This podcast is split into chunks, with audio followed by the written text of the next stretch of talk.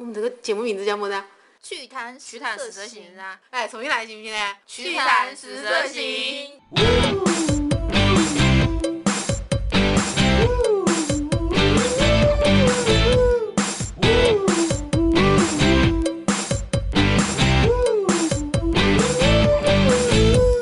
大家好，我是自驾女车神甜心。我把思思堂撇开了，因为我旁边有一个大神，那个大神呢面相有点老。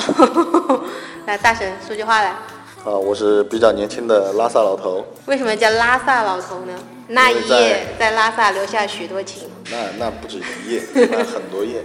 哎，思思堂会不会恨我啊？这期没有他，换成我了。没有，思思堂应该会很高兴，他不用面对你这一张苍老的脸。西藏是一个比较让人向往的地方，然后这么多年在西藏玩自驾呀，玩探险穿越呀，可能牛逼嗯看起来比较苍老，实际上我还是比较年轻的。就是实际上六十岁，看起来八十岁。好，除以二。我玩自驾嘛，就是自由自在，怎么舒服怎么玩，也是能够让你看到别人看不到的风景。所以你今天要跟我们讲一讲你在拉萨那许多夜其中的一些比较有意思的夜晚吗？西藏它只是一个点，如果从自驾的角度上来说的话，它算是一个大的目的地。自驾川藏线呢，是给感官上带来一定的刺激、冲击。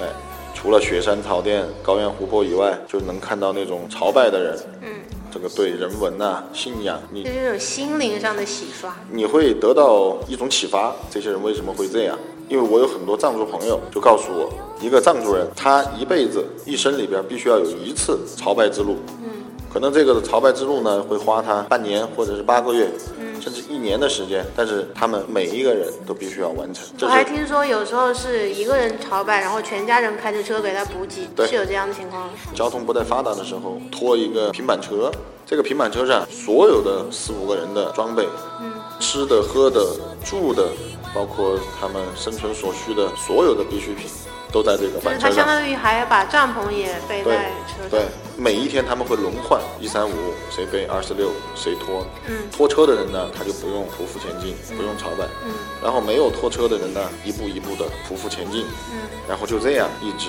到达拉萨。他们的目的地呢，大家可能都以为是布达拉宫，但是实际上他们的目的地是大昭寺。对，在他们心中，大昭寺才是最神圣的。而布达拉宫呢，它作为一个行政、文化、宗教所综合的一个宫殿，嗯，代表的属性不一样。哦，所以说，大昭寺呢，会是所有藏族人心目中所要朝拜的一个圣地。起点是哪里的？朝圣的起点就是各自的家乡啊，有从青海开始的，有从四川甘孜或者是阿坝藏族自治州开始的。这种朝圣的，一般都会是相对来说比较偏僻的一些藏族人的村寨啊发起的。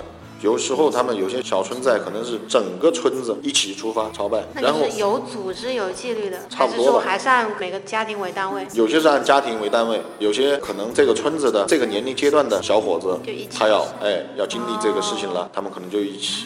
我有一次在怒江，那个时候怒江还没有修成柏油路，还是碎石路的时候，很多年前了。我们看到一队小分队一样的，全是孩子，嗯做朝拜，里边最小的估计十岁左右吧，然后最大的可能十八九岁，一共有八个人好像。然后前面有一个三轮车，是一个稍微年龄大一点的人嗯骑着的，可能当天是该他他做补给的哎对，然后呢，当时我们车队到了以后，就看到这些小朋友就停下来了，觉得他们的意志力啊，感触比较深。然后你也就趴下了，我没有趴下，或者你在思考你昨天晚上的行为可能有一点不太神圣。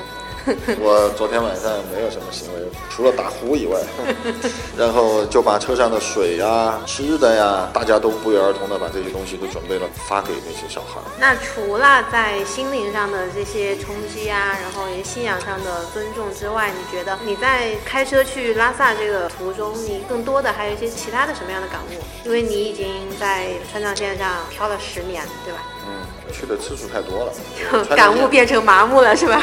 川藏线上所有时间段，它的风景我都看过，所有的神山我也都看过，转过山没？转过贡嘎，但是没有转过冈仁波齐。前年冈仁波齐生日的时候办不了边境证，花钱都没有办到边境证，所以说就因为没进去。你不是藏族人，它是有限制的，比如说这个时间段，嗯，办理了这个阿里的通行证，呃，办理了五千个，好，它就停了。呃，隔一段时间，他又开始办理，但是我们当时就刚好没有就是在他中间的那一段。对对对，因为那个时候经常往外边跑，那一年转山也没有去成。那像马年转山转的，基本上指的就是冈仁波齐了。哎，对，那羊年转湖转的到底是哪个湖？冈仁波齐对面的那个西藏的三大圣湖之一的马旁雍措、那另外两大呢？纳木错、纳木错和羊卓雍措。羊卓雍措。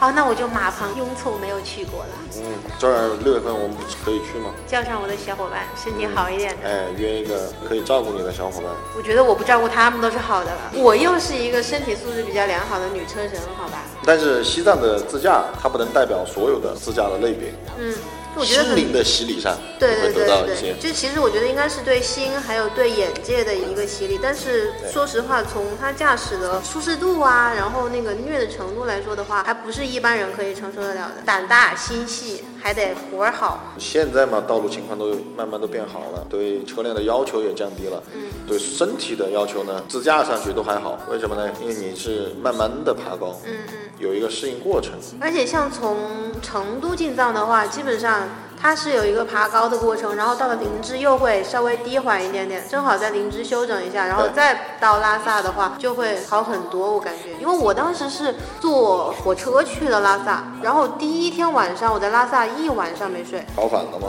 第二天就接着去林芝了。我在林芝睡得很好很好，从车上一直睡到晚上，然后再回拉萨，我就整个就适应很就适应很好了，就舒服了。嘛。一到拉萨出现高反的，马上就去林芝待两天，对上来就好了。之前有一些旅行社，他们的团就是到了拉萨，然后就往纳木错走，这种简直我觉得是要命的团，好吗？是的，纳木错湖面海拔四千五，不，四千七还是四千九？我是最后到了纳木错，还在纳木错住了一晚上。然后我是没有事，因为我当自由行嘛，都自己安排的，我是顺着海拔来的。就有的人他是听说，哎呀，到了拉萨先去纳木错呀，然后就跑到纳木错去了。接着那一晚上，他恨不得要命四。千多还是有点高的。对啊，但是它比较漂亮，一早一晚那个日出日落，哎湖面折射出来的那个光线非常漂亮。我上次没赶上它的日出，因为我去的时候七八月份嘛，正好是雨季。本来准备起床的，一听外面砰砰砰的好大的雨声啊，我就继续睡了。七八月份天气啊，它这个变化太快了，嗯，对。湿度比较大，经常下雨，气候所以说它的阴天会比较多。好在它基本上都是夜雨，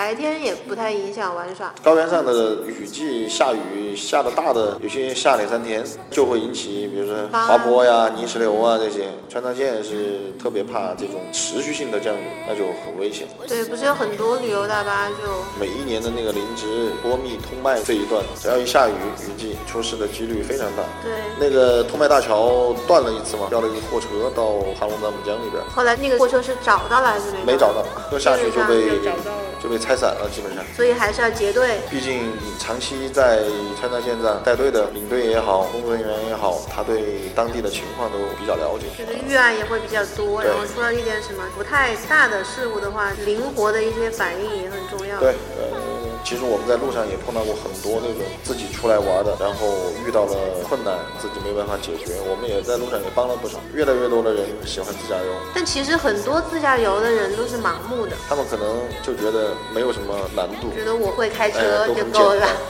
但实际上，自驾游出发前一定要做好细致的准备工作，特别是车辆的检修啊、装备的准备啊，尽量齐一点。像上一次我们一起去海南，不就是在出发之前把轮胎也换了，然后还做了个保养啊，做了全车身的检查，结果还是出了事儿。呃，幸好带的有随车的工具啊，对，那个我当时电瓶亏电了，你是用什么东西把它打着的？我们不带的有那个帮电线吗？叫后帮电线泵电线啊，泵电线是吧？哎，然后找了一个当地的车辆，就还差我美色把人家拦下的。这边都不是太愿意的，没有，他本来看见你是想走，哎想踩油门的，不太一看我自驾游基础的一些装备，什么拖车绳呐、泵电线呐、随车的一些工具箱啊、打气泵啊这一类的，都是基础的装备。像我们穿越罗布泊呀、穿越阿尔金山呐、这种就属于给自己找点苦头吃的。嗯，虐游，完全是虐游。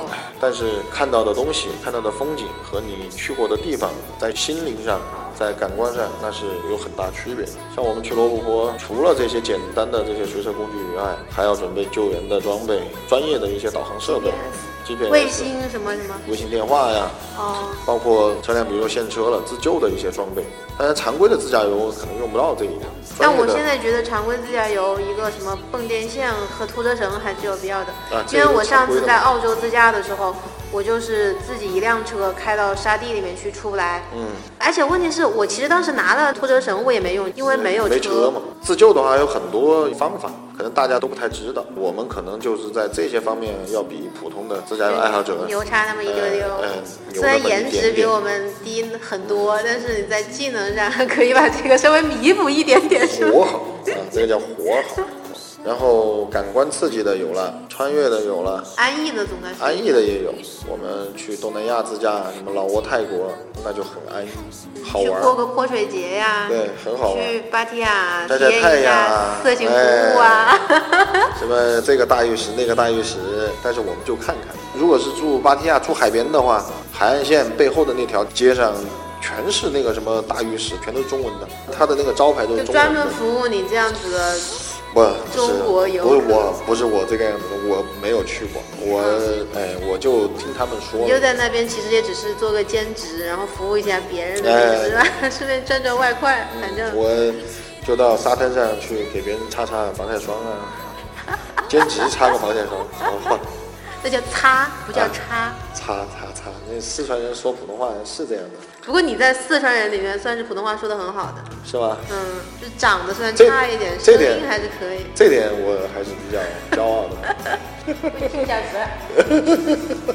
泰国、东南亚自驾除了好玩还是好玩，因为各种不同的风格。像芭提雅就是属于那种热情似火的，嗯一到那个酒吧街，哎，能看到沿途都是变魔术的艺人，嗯，然后身材火辣的人妖，因为他酒吧分很多种，真正是姑娘在那儿门口拉客的酒吧，嗯有全是人妖在那儿拉客的酒吧，不到十点钟就开始那了。想必你一定是在姑娘的那一波里面每天泡着。我我们一般就是看看，我们一般都看看就。是你是还是因为舍不得掏小费，我知道。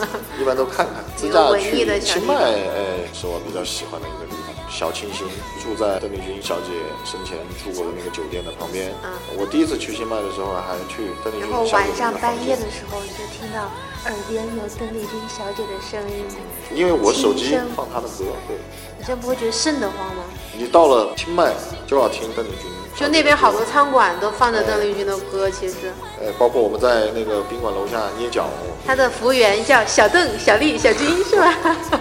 捏脚店里边也放的是邓丽君的，蛮亲切的。清迈除了小清新以外，还可以到清迈背后山上的这个丛林里边去体验一下丛林飞丛跃飞跃啊，好玩。其实整个泰国就两个代表，一个就是芭提雅，一个就是清迈。就是它涵盖的旅行的类别其实还算是多。你如果想购物的话，曼谷其实也是一个还不错的地方。它玩的地方太多了嘛，泰国向导啊、沙美岛啊这些都是可以玩的。再往下走，往华欣呐、普吉啊这些，如果想要考潜水证啊什么的，泰国的哎那个也是造价最便宜的。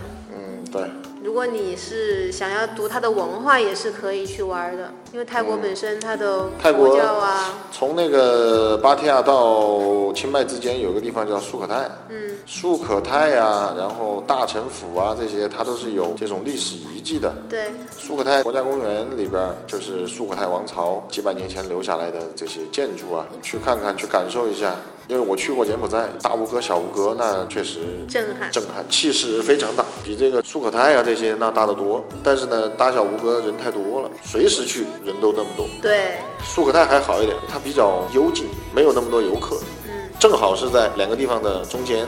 嗯，公里数啊，行车的规划都比较好安排，包括酒店也很舒服，非常有特色的一个田园式的度假酒店——珍宝酒店。你在打广告吗？我 是不是？我要去找珍宝酒店收广告费。我们的广告费请分我一点好好吗？好好，我会给你发个红包的。好嘞，那我们今天就先聊在这儿，下一次再请拉萨老头这个，下次一定要把，呃，下次一定要把思思糖带上。就盯上他了是吗？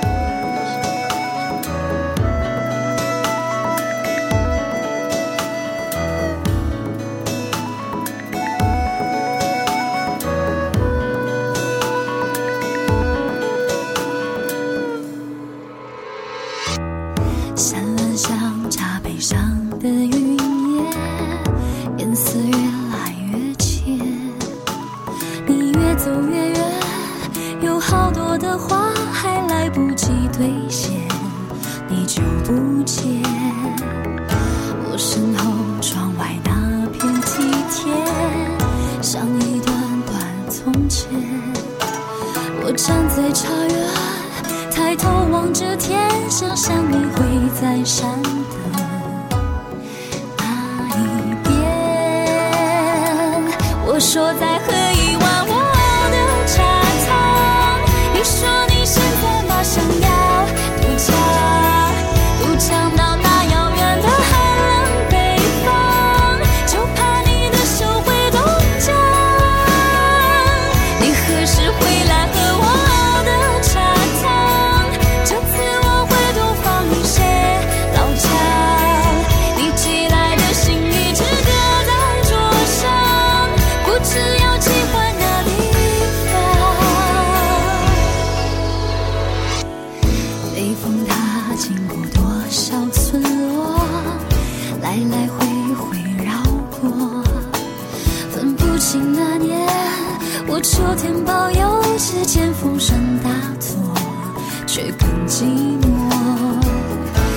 庄稼已经几次秋收，麦田几次成熟，于是我分享安静的难过，你还是一直没有回来过，我说再和。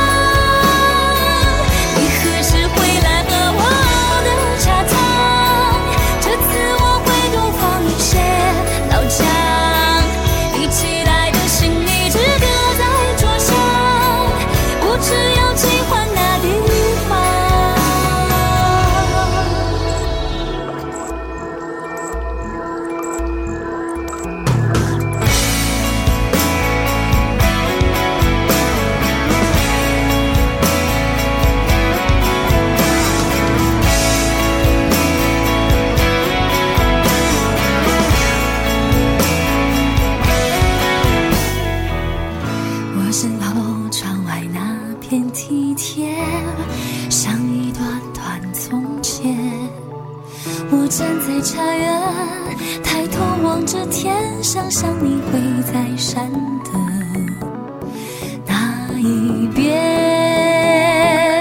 我说再喝一碗我熬的茶汤你说